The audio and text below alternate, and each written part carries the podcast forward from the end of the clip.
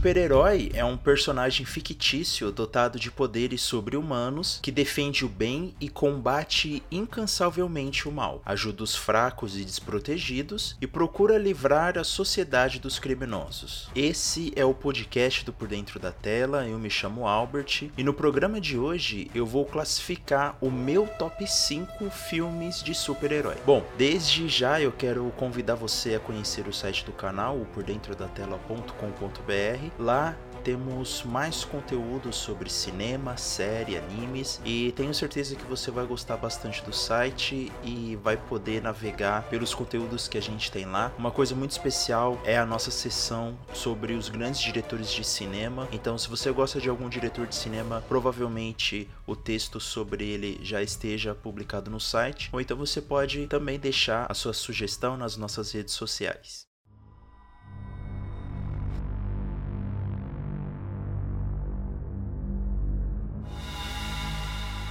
Bom, antes de entrar no meu top 5 aqui dos filmes de super-herói, cabe aqui uma menção honrosa. Acho que seria muito difícil deixar esse filme de lado. Inclusive um filme que marcou um início de filmes de super-herói do começo do século e foi um filme subestimado na época, mas um filme importante que inclusive o seu estilo foi adotado. Talvez não o estilo cinematográfico em si, mas o estilo de história, de ter um super-herói, um ser diferenciado, é muito integrado com a vida cotidiana. Bom, o filme é O Corpo Fechado, do M. Night Shyamalan. Como eu disse, o diretor, ele construiu e mostra essa história de uma maneira muito cotidiana, de uma maneira muito normal, como se a vida do David Dunn fosse uma montanha russa sem subidas e descidas. Então é uma história muito interessante de assistir, muito legal de ver e também tem presente uma característica muito forte do Shyamalan que é trazer o extraordinário para o banal. É muito legal quando ele faz isso com os seus filmes, porque geralmente gera uma surpresa em nós. Você vai ficando na dúvida se o David Dunn tem superpoderes ou não. E quando a verdade é revelada, o filme envolve a gente. O filme é muito impressionante. E uma coisa curiosa do, do Shyamalan é que ele traz o extraordinário para o banal, mas também ele traz o banal para o extraordinário, né?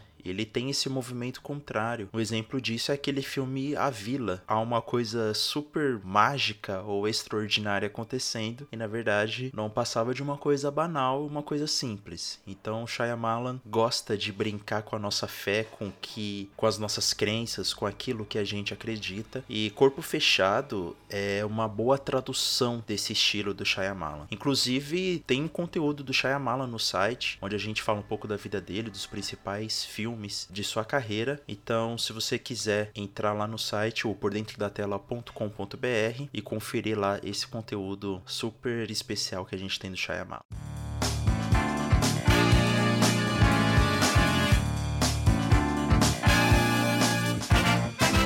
Agora sim, entrando propriamente dito aí no top 5 filmes de super-herói. Bom, em quinto lugar, na verdade foi difícil classificar esses filmes, né? Uh, esses filmes, eles têm uma relação muito especial comigo, porque eu assisti eles em, em momentos que acabaram sendo marcantes para mim, né? E cada filme trouxe uma coisa diferente, uma coisa especial.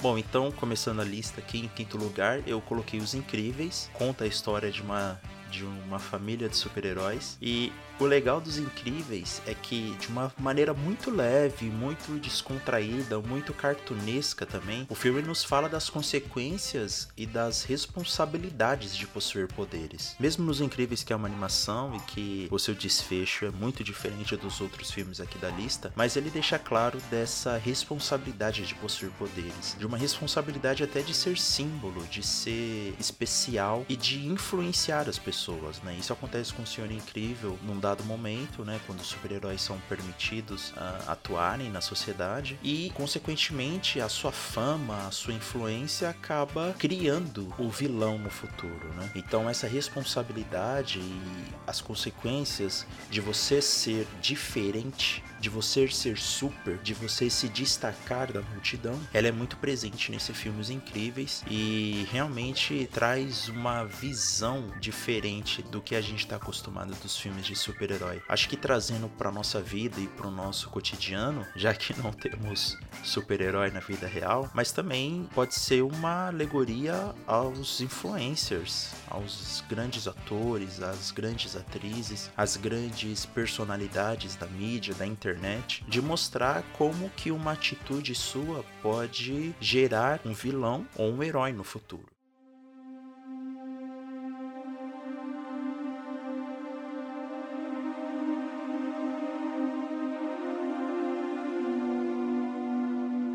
Próximo filme da lista é Vingadores Guerra Infinita. Esse filme não poderia estar fora dessa lista, justamente por ser um filme que brinca com esse pessimismo, com o pessimismo que geralmente não encontramos nos produtos de super-herói, o que está começando a mudar em alguns filmes, mas esse pessimismo é muito emblemático até quando a gente vê os super-heróis fracassando. Eles caíram, fugiu da mão deles a possibilidade de salvar o universo universo. Então, nesse filme Vingadores Guerra Infinita, além dele traçar uma jornada do vilão, né, que no caso é o Thanos, mas ele mostra essa queda dos heróis. Isso é importante não só para o universo de super-heróis, mas também para mostrar que qualquer um está aberto à falha, inclusive os super-heróis. É claro que aqui a gente tem uma delineação bem marcada do bem e do mal. É claro que o Thanos é motivado pelo mal e é claro que o seu objetivo é totalmente ruim. Mas em Vingadores Guerra Infinita, nós vemos como que é doar tudo de si por um ideal,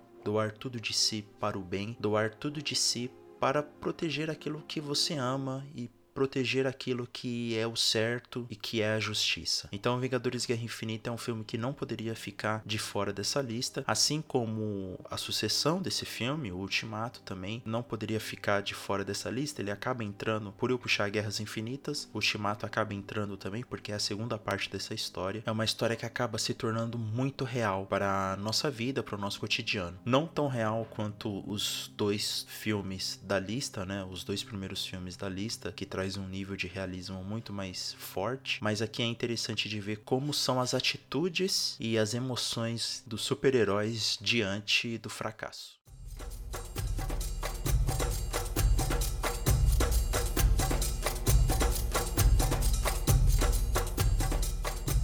Próximo filme da lista é Pantera Negra, um filme que está em destaque atualmente, infelizmente pelo falecimento do protagonista Chadwick Boseman, mas é um filme extremamente interessante e que traz um frescor para esse universo de super-heróis. É a história sobre a ascensão de um rei, então mais do que uma figura heróica, o T'Challa, ele é um rei, ele é como se fosse o pai daquela nação. E é responsável por o seu povo. E assistir essa ascensão do T'Challa é muito legal de ver no filme, porque ele tem as falhas dele, é lógico, ele é humano, ele erra, mas principalmente ele entende o que é ser um herói e o que é ser um rei. É legal porque no filme o personagem acaba entendendo que ser rei é muito maior que ser herói, que ser rei e que ser responsável por uma nação é muito além de ter superpoderes mas também está em sua ideologia, na sua visão de mundo, no que ele acredita e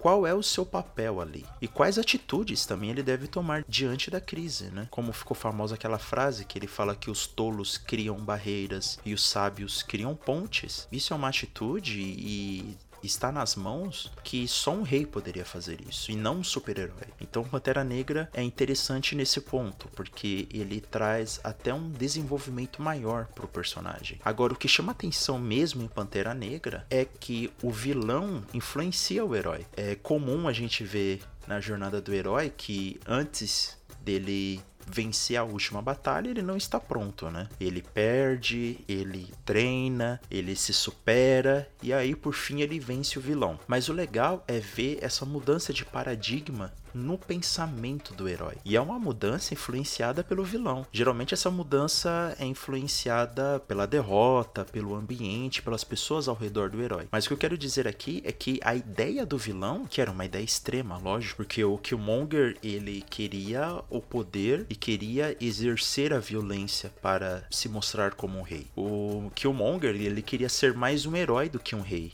E o T'Challa ele entende que ele precisa ser mais rei do que herói. É, mas mesmo assim, o Killmonger acaba influenciando o T'Challa no sentido dele se sentir responsável pelas outras pessoas fora de Wakanda, pelo povo negro fora de Wakanda, pelo povo deles que estão sendo maltratados, que estão sendo marginalizados. E isso é uma alegoria extremamente fiel com com a nossa sociedade atual, com a nossa sociedade mundial, mas também mostra que por trás da revolta e por trás da raiva do Killmonger existia um sentimento de rei, lógico que foi deturpado pelo longo dos anos, pela raiva e pelo ódio. Isso até o Michael B. Jordan ele dá uma entrevista, inclusive, falando de que muitos sentimentos ruins quando ele foi construindo o personagem. Tem, tem um vídeo dele numa entrevista, vou deixar lá no post do site por dentro da tela.com.br. E lá ele fala que para a construção desse personagem ele teve que trazer muitos sentimentos ruins, muitas coisas ruins, e que ele até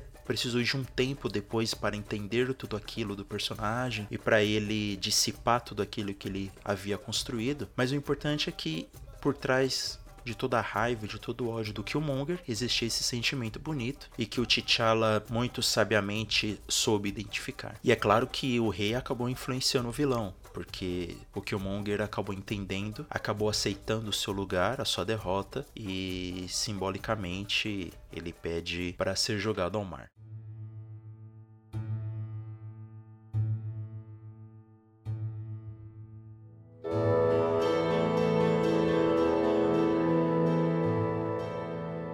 Próximo filme da lista é o Watchmen, o filme. Bom, Watchmen é um filme extremamente controverso quando você fala de fãs, porque tem fãs que adoram, tem fãs que odeiam. É um filme dirigido pelo Zack Snyder, que está muito em voga atualmente pelo seu Snyder Cut, né, do filme da Liga da Justiça. É um diretor que sabe muito bem o que faz, mas precisa de uma certa sensibilidade dos estúdios para poder fazer o seu trabalho. Como geralmente esses diretores de blockbusters são subestimados, então eles acabam recebendo ataques e críticas de todos os lados. Bom, deixando esse assunto de lado, o Watchmen no filme é muito bom. É um filme que traz aquilo que o Shyamalan gosta de integrar com a vida real, ele traz aqui para esse filme. O Watchmen também para mim é um divisor de água, assim como foi Corpo Fechado. E o Watchmen, ele acaba pegando carona nesse nesse estilo de contar a história de um super-herói que é integrado à vida cotidiana, à vida social. É legal que no filme os super-heróis que existe de verdade são extremamente reduzidos, né? O único que possui realmente superpoderes é o Dr. Manhattan. O cara é praticamente um deus do universo Watchmen. Mas é legal de ver no Watchmen toda a mídia, né, que acaba acontecendo ao redor dos heróis, toda essa figura de pessoas extremamente acima da lei e da bondade e pessoas justas, que é uma construção muito midiática. Isso acontece também em The Boys, né, na série do Amazon Prime Video. E é muito legal de ver isso nos personagens de Watchmen, porque mais uma vez aqui a história humaniza os heróis, até porque eles são humanos, mas a história humaniza os heróis ao ponto de questionarmos se existe ética na profissão de super-herói. Será que existe uma,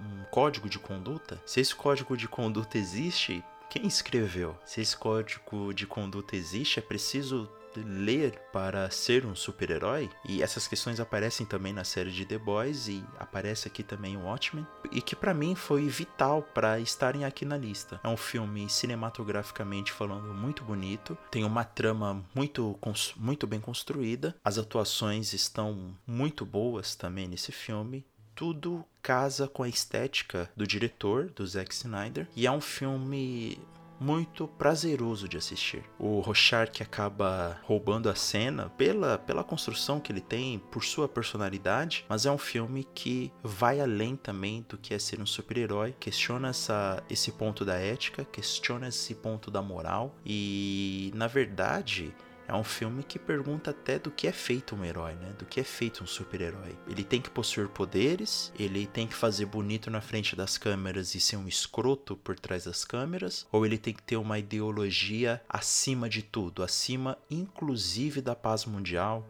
acima inclusive da própria vida.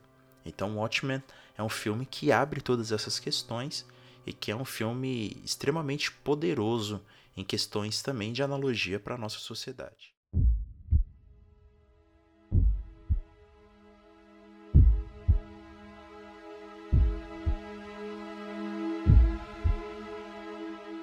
Bom, o último filme da lista é Batman, o Cavaleiro das Trevas. Para mim é um filme não só na esfera de super-heróis, mas também na esfera de drama, de suspense, de filme policial, muito bem construído. É o filme a ser batido atualmente e provavelmente não sei se será batido, porque é um filme que explora muito bem uh, o seu universo, é um filme que explora muito bem as suas ideias ali propostas e é um filme que soube usar 100% dos seus personagens. Isso falando do Batman, que é um personagem extremamente complexo desde sua origem até as suas ações, mas também do vilão, que é o Coringa do Heath Ledger, que realmente rouba a cena nesse filme, que é o melhor personagem de universo de super-herói até hoje construído. Tem ali as suas questões, né? Por causa do Coringa do Joaquin Phoenix que também é muito bom, mas é um filme que traz toda essa unidade e que traz toda essa potência potência do seu universo. E o Nolan soube explorar muito bem esse mundo que ele criou e soube explorar muito bem os seus personagens, trazendo um excelente filme. É um filme que fala da superação para se vencer um vilão, é um herói que se supera para vencer um vilão, porque o Coringa ele sempre tá um, dois, três passos à frente do Batman e ele precisa estar à frente do Coringa, ele precisa ser melhor do que o Coringa ou pelo menos não ser pego de surpresa por suas ações. E aí ele ele entende que um herói não age sozinho. Ele precisa da ajuda do comissário Gordon e também precisa da ajuda do Lúcio Fox. Então é uma história e o Batman, na verdade o Batman ele sempre sabe que precisa de ajuda, mas nesse filme é interessante porque a, a aliança ali era quase inevitável, porque ou eles se aliavam ou eles iriam perder feio pro Coringa. Então é um inimigo ali em pé de igualdade do Batman, não por suas habilidades físicas, mas pelo seu pensamento, pelo seu mind game que ele ele faz como herói. E também é um filme que trata como o herói pode influenciar as pessoas. Nas cenas finais lá do barco, as pessoas acabam sendo influenciadas por esse senso de justiça que o Batman traz. E é o que eles fazem colocando o Batman como um símbolo, né? No final do filme, eles colocam o Batman como esse símbolo de justiça, de, de lei. É claro que isso acaba sendo desconstruído com o desfecho do Harlem Dent. Infelizmente, o Batman ele teve que se sacrificar, mas o seu legado, que é a sua influência que ele deixou ali para Gotham e para as pessoas de Gotham, para o povo de Gotham, consequentemente para todo o país e para todo mundo, é uma coisa muito interessante de ver nesse filme. E é um filme então de superação, mas também de queda do herói e fala do verdadeiro papel do herói. E tem aquela frase super famosa, que é ou se morre como herói ou vive-se o bastante para se tornar o vilão.